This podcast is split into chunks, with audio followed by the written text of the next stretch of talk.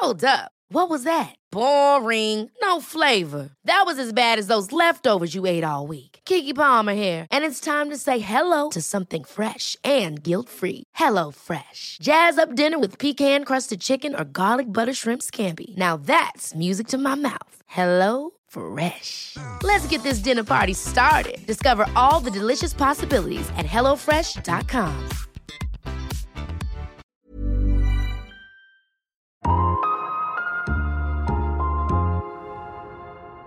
Aber jetzt kommen wir zu einem Wort, was ich liebe. Es ist der Begriff des Rollenspiels. Also jetzt nicht mit der vielleicht auf Anhieb sofort gedachten Konnotation, sondern Die nur du gerade gemacht hast, aber gut. Psychohex. Leichter durchs Leben. Mit Claudia Konrad und Rolf Schmiel. Da seid ihr ja wieder. Wie schön. Eine neue Folge Psychohex mit euch und mit unserem Lieblingspsychologen Rolf Schmiel. Rolf, ich freue mich, dich zu sehen. ich dich auch zu sehen, weil wir sehen uns ja zwar Ja. nicht im gleichen Raum. Äh, Ich bin ja hier in so einer Ecke bei Köln und du bist bei oder in München, aber wir sehen uns digital. Genau. Ist so ein bisschen Corona-Alt-Feeling. Ja, und wenn ihr auch bei Insta unterwegs seid, dann seht ihr Rolf und mich da auch zusammen und wie das hier aussieht, wenn wir unseren Podcast aufnehmen. Viele von uns freuen sich auf den Frühling, inklusive mir selber, haben den Winter dicke, wollen endlich wieder raus in eine frühlingshaft frische Luft, nicht mehr so dick eingepackt sein, die Kinder nicht mehr stundenlang anziehen, draußen wieder Menschen treffen. Aber nicht allen geht es so. Freust du dich aufs Frühjahr? Absolut. Also für mich sind beides Lieblingsjahreszeiten ist Frühling. Erstens, weil ich im Mai Geburtstag habe. aber Mhm, ich so auch. Mhm. ab Ostern ist immer so für mich gefühlte Auferstehung aus dieser Winterzeit heraus. Und irgendwie so der Spätsommer. Aber Frühling liebe ich, naja, nicht nur wegen der Frühlingsgefühle als alternder Mensch ist es ja dann weniger stark ausgeprägt. Aber ich mag die Stimmung, wenn Mhm. dieser Aufbruch da ist. Dieses Aufwachen. Es kommt was in Bewegung. Ja, finde ich auch. Also dieses helle Grün und dann der Duft in der Luft und so ist einfach schön. Ja, wie gesagt, ich habe es gerade schon angedeutet, es geht nicht allen Menschen so. Celine hat sich zum Beispiel äh, gemeldet. Sie freut sich null auf die Menschen da draußen. Null und null. Und sie schreibt über podcast.psychohex.de, Social Anxiety, sagt meine Generation dazu. Äh, Celine ist 24 und drückt sich häufig davor, rauszugehen, wie sie uns schreibt. In die Uni, in den Supermarkt und so weiter. Meist suche ich mir selbst Ausreden, aber eigentlich habe ich nur keine Lust, Leute zu sehen. Mir kommt es so vor, als würde mich immer jemand anschauen. Ich fühle mich einfach unwohl. Vor Corona war ich ein sehr aufgeschlossener Mensch und ich versuche mich manchmal zu überwinden, aber ich schaffe es nicht. So schreibt die Celine. Social Anxiety, also die Angst vor Sozialkontakten im echten Leben, die hat nach Corona tatsächlich nicht nur Celine ergriffen.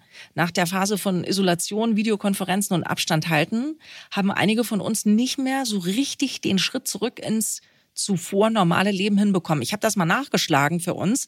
Tatsächlich hat eine Studie der American Psychological Association rausgefunden, dass sich nach der Pandemie 49 Prozent der Menschen bei engen Treffen mit Freunden oder Bekannten unwohl gefühlt haben. Rolf, fast die Hälfte. Ist das nicht krass? Ja, das ist wirklich eine erschütternde Studie.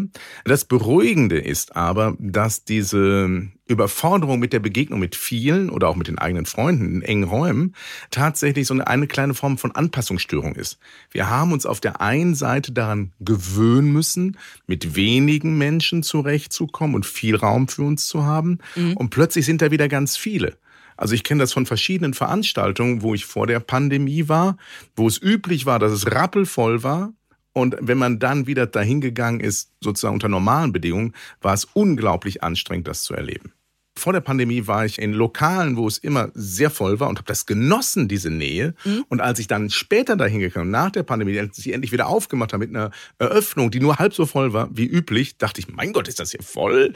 Und wollte am liebsten wieder weg. Ja, das ging einem ja sogar so, wenn man dann irgendwie ältere Filme gesehen hat, ne, wo du dann so ein volles Stadion gesehen hast oder eine Halle, das ist ja da, was machen die denn da? Ja, das sind irgendwie so Sachen, wo man äh, vorher gar nicht drüber nachgedacht hat. Das Problem ist ja wahrscheinlich auch, wie bei Celine, die Menschen, die sich dieser Sozialphobie, sage ich jetzt mal, ja oft bewusst sind und haben dann natürlich auch Angst, blöd von der Seite angeredet zu werden. Alle, ey, komm mal klar, wir haben 2024 und das ist natürlich dann ein Teufelskreis. Dann willst du erst recht nicht mehr hin, weil du dir die blöden Sprüche nicht nicht anhören möchtest. Absolut. Es ist eine dramatische Herausforderung und ähm, Celine hat mein volles Mitgefühl und viele andere auch, weil die Häufung von sogenannten Sozialphobien, also eine Form von Angststörung, die mit Menschenkontakten einhergeht, kommt häufiger vor, als man denkt. Also man geht so aus von sieben bis 13 Prozent der Bevölkerung hat in seiner Lebensphase damit zu kämpfen.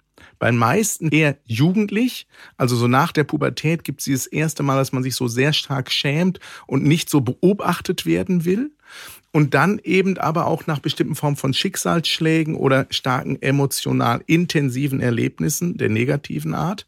Und 7 bis 13 heißt, in einem Raum mit 100 Leuten fühlen sich 10 gerade per se nicht wohl. Mhm. Das sind schon viele und deshalb ist es ein super Thema und ich danke Celine, dass sie dieses Thema heute hier einbringt wenn man jetzt mal an sich selber checkt, wenn man sagt, ja, ich fühle mich da auch nicht so wohl, wann, wann spricht man denn von so einer Sozialphobie schon? Also wenn ich jetzt nicht zum Beispiel nicht so gerne in ein vollbesetztes Zahnarztwartezimmer reingehe, an eine Bushaltestelle oder in einen Hörsaal mit 200 Leuten, da ist ja auch wieder ein Unterschied.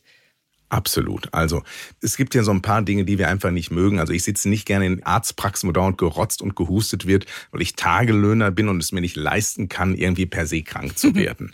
und ich liebe es, in die Sauna zu gehen, aber ich hasse es bei uns hier in Köln, zu den tollen Aufgüssen zu gehen, wo die Leute mittlerweile wieder wie vor der Pandemie wie Hühner auf der Leiter sitzen und sie mhm. von hinten in den Nacken reinschwitzen. Also das ist ekelhaft. Das ist nicht meins. So. Mhm. Aber es gibt andere Sachen, wo ich sagen kann, da können ruhig ein paar viele Leute sein, das stört mich. Das, das heißt, wenn es nicht nicht generalisierend ist, sondern nur situativ in manchen Momenten und von der eigenen Tagesform abhängig ist, dann ist es meistens eher stressbedingt, emotional herausgefordert, schlecht drauf. Das sind so völlig normale Sachen. Wenn man feststellt, es ist überdauernd und unabhängig von meiner persönlichen Stimmung, dann sollte man ein bisschen genauer hingucken.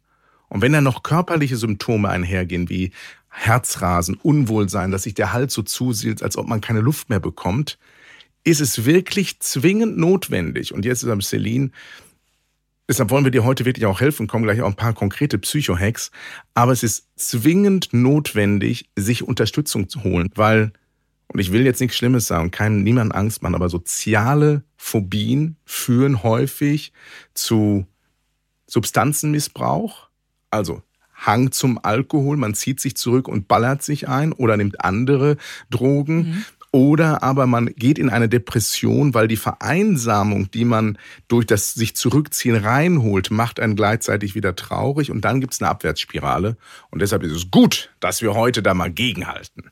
Sehr gut, jetzt haben wir so eine Bestandsaufnahme gemacht, diese Problematiken und wie man es abgrenzen kann zwischen normaler schlechter Laune und wirklich so einem Dauerzustand. Und jetzt sind wir Menschen ja eigentlich soziale Wesen und Celine formuliert das ja auch klar und deutlich, dass sie das so nicht will.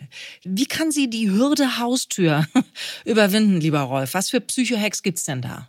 Ja, also ich würde es jetzt so wirklich so ferntherapeutisch in der klassischen Behandlungssituation mir mal angucken und mhm. auch Celine das so mitgeben, dass sie selber so versucht, sich selber auf die Schliche zu kommen. Weil Schritt eins ist tatsächlich so ein bisschen mal nach den Ursachen zu forschen. Weil das Spannende bei Celine ist, hinzugucken, hey, früher hatte ich das nicht, dann gab es etwas im Leben und seitdem habe ich das. Mhm. Wenn wir dann mutig sind und genauer hingucken, was war es, haben wir den ersten Schritt zur Besserung. Also der grundlegende aller Psychohacks ist, verstehe, was mit dir los ist. Wenn du verstehst, was los ist, bist du schon nicht mehr Opfer deiner Emotion, sondern du kannst sagen, okay, es war das und das, deshalb bin ich jetzt so ein bisschen anders geworden. Das ist Schritt eins, also verstehen, was los ist. Und der Schritt zwei ist zu sagen, okay, das ist so, jetzt suche ich nach konkreten Strategien, das sind dann gleich die Psychohacks, damit das wieder besser werden kann. Und dafür ist eben dieser erste Schritt notwendig. Selbst wenn es in einer Klinik behandelt wird, ist es so, dass in Einzel- und Gruppengesprächen nach diesen Gründen und Ursachen gesucht wird. Und davor sollte man sich nicht drücken, weil ansonsten schleppt man diese Last ewig mit. Also dir würde es jetzt nicht ausreichen, was Celine bei sich selber äh, diagnostiziert, dass sie sagt, Corona war der Grund. Corona war ja für viele da. Mhm. Also, wenn wir jetzt wenige Monate danach hätten, würde ich sagen, ja klar, das ist jetzt, ey Celine, entspann dich, du musst dich erst wieder dran gewöhnen, das ist so ein Floating-Prozess, das braucht seine Zeit. Aber es ist ja jetzt schon ein bisschen her so und sie her. leidet mhm. ja immer noch aktuell. Mhm. Und deshalb reicht Corona als Grund nicht aus, weil das hat sich bei den meisten ja, rausgewachsen.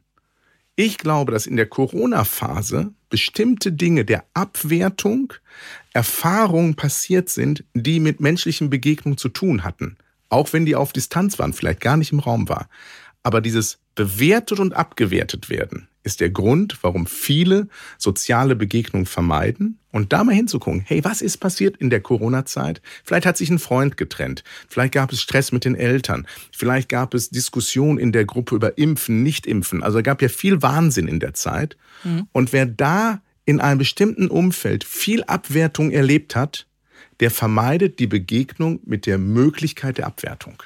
Das finde ich wichtig. Ich glaube, Celine hat sich natürlich dann jetzt mit dem Corona, das war eine, eine, eine gute, ich sage jetzt mal Ausrede, die man natürlich jetzt einfach so beibehalten kann, ne? Und kann irgendwie sagen, ja, es war alles Corona, ja, so und jetzt mal, dass man irgendwie jetzt mal hingeht und sagt, ja, na gut, jetzt schieben wir das mal weg und gucken mal, was war denn da so los? Das ist, glaube ich, schon mal der erste Tipp für Celine, sich nicht an diesem Corona da jetzt so wund zu liegen. Ja, aber es ist auch generell, weil mein Wunsch ist ja immer, dass wir heute, und deshalb liebe ich ja diesen Podcast mit dir, dass wir Prinzipien verstehen. Das ist bei allen Problemen, die wir haben. Gib dich nicht mit einem Aufkleber zufrieden. Ja, das lag an den und dem Schicksalsschlag. Ja, das lag daran, weil wir umgezogen sind. Dann hat man diesen Aufkleber und hinter diesem Aufkleber versteckt man die eigentliche Geschichte. Aber in der eigentlichen Geschichte, im Konkreten, liegt die Chance zur Heilung. Mhm. Das heißt, erst wenn wir erkannt haben, okay, das und das ist da passiert, das hat mich getriggert und deshalb reagiere ich so komisch. Ich habe das jetzt letztens wieder gehabt, da hat jemand was zu mir gesagt, was mich an eine andere Situation erinnert hat. Und plötzlich war ich in der gleichen schlechten Laune, obwohl die Person, die es zu mir gesagt hat, weder böse gemeint hat, noch abwertend. Ich war sofort raus, habe mich aus der Situation verabschiedet und musste mich erstmal wieder fangen, um mich wieder auf das Gegenüber einzulassen.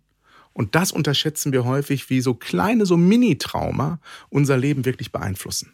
Ja.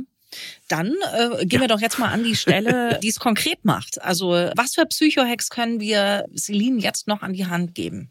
Aber jetzt kommen wir zu einem Wort, was ich liebe. Bitte nicht falsch deuten, aber ich mag das Wort. Ich habe es schon, deshalb kann man es nicht fallen, weil ich es auch schon als Kind geliebt habe.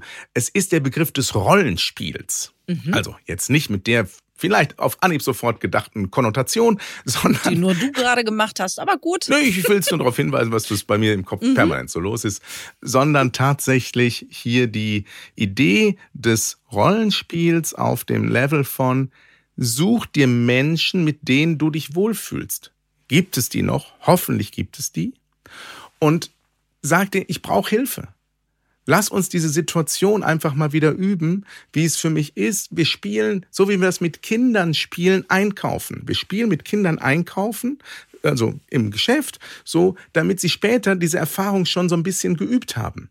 Und häufig ist dieses Rollenspiel von bestimmten Situationen, weil Celine wird auch wissen, welche Situationen besonders unangenehm für sie sind.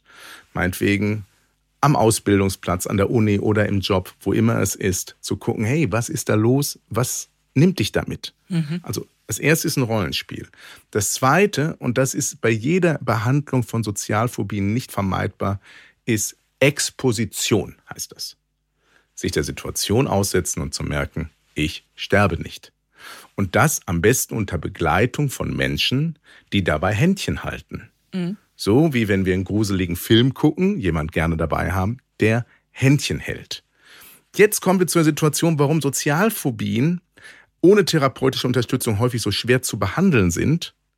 Weil, wenn du eine Sozialphobie hast, hast du keinen, der mit dir Händchen hält mhm. oder diese Rollenspiele machen will. Mhm. Und deshalb ist es manchmal notwendig, dass sich wirklich, je nachdem wie stark es ist, sich da richtige professionelle Hilfe zu holen. Aber zum Schluss habe ich noch gleich einen ganz konkreten, sehr unterhaltsamen, lustigen Psychohack in zwei Ausprägungen, der Menschen hilft, auch ihre Schüchternheit zu überkommen, selbst wenn man gar nicht sozialphobisch erkrankt ist. Mhm. Also haben wir als erstes jetzt nochmal den Hinweis, äh, such dir einen Buddy, ne, der zu dir an die Tür kommt und der sich auch nicht überreden lässt. Ne? Also wo du nicht sagst, nee, komm doch erst mal rein oder komm mal in einer Viertelstunde mal gucken oder so, sondern nimm mit Jacke, Hut und Mantel, bleibst du gleich an der Tür stehen und sag, Mensch, komm Celine, schwing dich mal in die Stiefelchen und wir gehen mal wenigstens eine halbe Stunde um Block. Ja, die muss ja nicht gleich anderthalb Stunden in der Allianz Arena sitzen. Ne? Also wäre ja erstmal nur, dass man. Aber manchmal man, reichen auch fünf Minuten. Ja, also eben, manchmal ist es wirklich für kurz, Menschen, ne? die sozialphobisch sind, wirklich schwer aus dem Haus, aus dem direkten Mhm. sicheren Umfeld rauszukommen. Und jeder kleine Schritt, der hilft, einfach zu gucken, hey, wie viel schaffst du heute? Das ist wie jemand, der wieder anfängt, lernt zu laufen. Wie viel schaffst du heute? Das sich wirklich Stück für Stück ein bisschen mehr zutrauen und tatsächlich den Mut zu haben, Celine. Weil das ist das, was Heilung immer bewerkstelligt. So wie du es heute bei uns anonym gemacht hast, mach es aktiv in deinem Umfeld zu sagen, ich brauche Hilfe. Sag es zu den Menschen, die du hast. Und wenn du vielleicht sucht gegebenenfalls einen Seelsorger oder wer auch immer dich unterstützen kann, sag, ich habe das Problem, ich brauche Hilfe. Ab dem Moment, wo wir sagen, ich brauche Hilfe, wendet sich das Blatt zum Besseren. Und auch ohne den Anspruch, es muss innerhalb von zwei Tagen alles wieder so sein wie vor Corona. Hiring for your small business? If you're not looking for professionals on LinkedIn, you're looking in the wrong place. That's like looking for your car keys in a fish tank. LinkedIn helps you hire professionals you can't find anywhere else, even those who aren't actively searching for a new job but might be open to the perfect role. In a given month, over 70% of LinkedIn users don't even visit other leading job sites. So start looking in the right place. With LinkedIn, you can hire professionals like a professional. Post your free job on linkedin.com/people slash people today. Aber du hast uns eben angekündigt, Rolf, dass du noch was Leichtfüßiges für uns hast. Ja, ein klassischer Psychohack von meinem Münchner Kollegen Jens Korsen, der tatsächlich gesagt hat, dass ganz viele Menschen darunter leiden, dass sie, ja, Blicke auf sich ziehen und diesen Moment des Bewertetwerdens in der Öffentlichkeit und einem fällt was runter und gerade schüchterne Menschen, die schnell etwas peinlich ist, die sich schnell schämen, haben echt damit zu kämpfen. Und er hat dann seinen Patienten empfohlen, so unterschiedliche Entwicklungen von Selbstbloßstellung zu trainieren. Also erstmal in einen Wald zu gehen, wo keiner ist und durch diesen Wald nicht nur normal zu gehen, sondern in einem Hopsergang. Dass Ja. man wie so Kinder so hüpft Ja. durch die Gegend. Ja. So. Wenn man das und ganz viele, die unter Schüchternheit leiden, kostet dieser Hopsergang in der Einsamkeit schon Überwindung, weil sie Panik haben, vielleicht sieht mich ja doch einer. So. Das heißt also, erst im ganz, ganz sicheren Rahmen, vielleicht sogar in der Wohnung, also irgendwo mit diesem Hopsergang anfangen, dann ihn in irgendeinem Waldstück machen und dann ihn tatsächlich immer mehr in Sichtbarkeit führen. Und irgendwann stellt man fest, mehr als dass die Leute doof gucken und grinsen, passiert nicht. Und das ist diese Erfahrung, die Sozialphobiker machen dürfen, durch die Exposition begleitet am besten, dass manche Menschen ein Angucken, aber Angucken ist kein Töten. Auch wenn sich das für den, der betroffen ist und wenn er gerade tief drin steckt, so anfühlt, es fühlt sich an wie der kleine Tod, aber es ist kein Sterben. Und derjenige, der mehr und mehr sich darauf einlässt, stellt fest, so schlimm ist es da draußen gar nicht. Und jetzt kommen wir zum Positiven für Celine. Wenn sie dann so eine kleine Brücke baut, dann wird sie sich daran erinnern, an die vielen positiven sozialen Situationen. Das ist so meine Empfehlung, dass wir das, was falsch gelaufen ist, mit positiven Erinnerungen nochmal überschreiben. Und, und da danke ich dir, Claudia, einer der wichtigsten Psychohacks des Tages heute ist, lass dir Zeit. Seelische Erkrankungen brauchen mindestens genauso lange, bis sich was Positives tut, wie ein schwerer Knochenbruch. Also mehrere Wochen, teilweise Monate. Bei körperlichen Leiden geben wir uns die Zeit. Bei seelischen denken wir, das muss jetzt auf gleich passieren. Gib dir Zeit und dann wird's auch was. Und da haben wir jetzt auch noch ein Angebot für deine Rekonvaleszenz, liebe Celine. Wenn du äh, mit Hilfe der Psychohex-Sorte langsam wieder anfängst rauszugehen und es dir auch Freude bereitet und dann Bock hast auf ein paar mehr Menschen, die auch noch alle zusammen ein gemeinsames Thema haben, dann schau doch mal auf psychohexlive.de. Wir sind im Frühjahr irgendwo in deiner Nähe auf Tour zusammen, Rolf und ich, und vielleicht magst du ja zu uns kommen. Und es ist eine Gruppentherapie. Also das ist einfach eine sehr große Gruppe, aber es ist eine Gruppentherapie und ich bin mir sicher, dass es dir hilft. Und bei der letzten Tour hatte ich eine Geschichte, dass man gegebenenfalls sich auch selber, wenn man nicht gesehen werden will, auch mit einer Papiertüte über dem Kopf, wo Löcher drin reingeschnitten sind, damit man selber rausgucken kann, sich dort hinsetzen. Man kriegt zwar erhöhte Aufmerksamkeit, aber man merkt es ja nicht, weil man nur so einen reduzierten Blickwinkel hat. Wir haben das ja schon erlebt und es ist eine sehr angenehme Community, weil alle irgendwie dieses gemeinsame Thema haben. Ich glaube, das könnte vielleicht für jemanden wie Celine auch nochmal schön sein, zu wissen, hey, wir sind hier alle Brothers und Sisters in Crime wenn du also Bock dazu hast, dann guck doch mal auf psychehex.live. Da findest du Termine, Orte oder kannst auch bei Eventin mal reinschauen. Wir freuen uns auf dich. Total. Komm vorbei, Celine, als geheilte Person. Yeah, das würde so glücklich uns machen. Und ihr anderen natürlich auch alle, das versteht äh, alle sich. auch. Nur Celine wäre jetzt auch komisch. Das wäre traurig und schade für uns. Psychohex. Leichter durchs Leben mit Claudia Konrad und Rolf Schmiel. Jetzt hier abonnieren.